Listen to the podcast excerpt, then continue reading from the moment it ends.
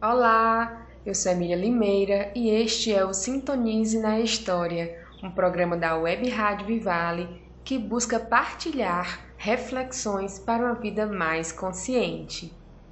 Hoje abordaremos o texto Ideias para Adiar o Fim do Mundo, de Ailton Krenak. Neste texto, o pensador brasileiro faz o seguinte questionamento: Somos mesmo uma humanidade? O autor aponta a importância da resistência indígena para a aceitação da diversidade humana, ou seja, para a compreensão de que não somos todos iguais. Por que insistimos tanto em adentrar este clube da humanidade? Pergunta Ailton Krenak.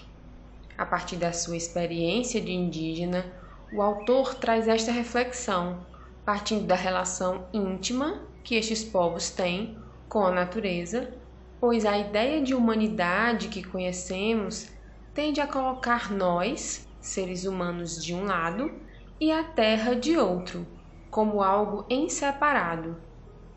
Ele coloca que essa separação é uma abstração civilizatória, que tende a negar que as experiências dos povos humanos são plurais e, portanto, não caberiam em apenas uma ideia de humanidade que chega ao ponto de oferecer uma única língua para todo o mundo. Nosso tempo é especialista em criar ausências, diz o autor. Ausências do sentido de viver em sociedade, do próprio sentido da experiência da vida. E isto está ligado à ideia de que somos muito mais consumidores do que cidadãos, ou seja, nos movemos mais em direção ao consumo e satisfação individual, através da exploração da natureza como um recurso, do que na direção do compartilhamento de uma boa vida para todos os seres.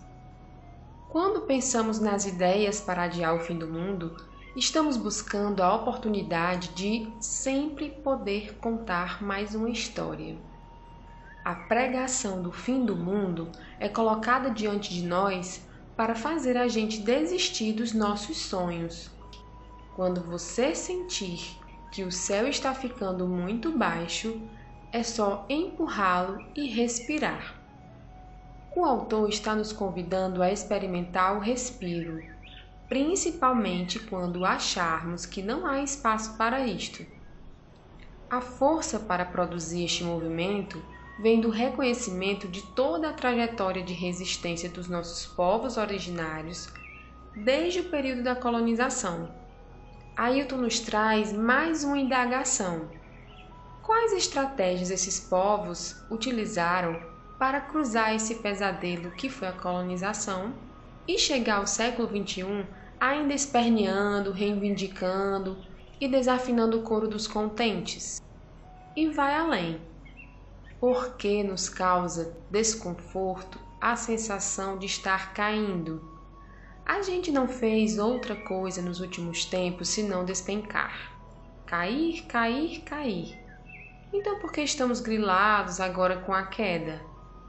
Vamos aproveitar toda a nossa capacidade crítica e criativa para construir paraquedas coloridos. A proposta do autor é criar alternativas a partir do resgate da força da nossa ancestralidade para lidar com os desafios do nosso tempo. Para ele, todos nós precisamos despertar, reconhecendo a posição que assumimos diante das tensões políticas e sociais que existem entre o Estado e os povos indígenas brasileiros, que buscam a segurança dos seus direitos.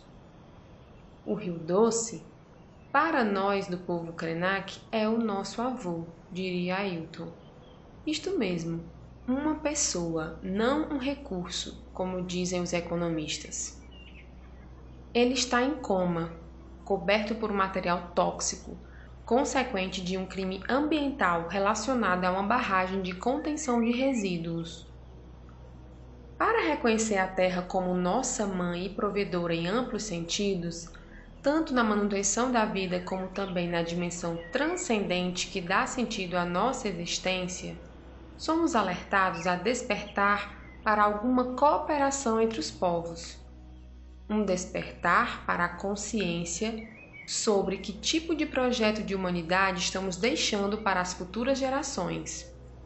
Afinal, temos uma tendência a reclamar daquilo que foi deixado pelos nossos antepassados, ao invés de reconhecer a força que eles tiveram para lutar pela vida da forma como conseguiam.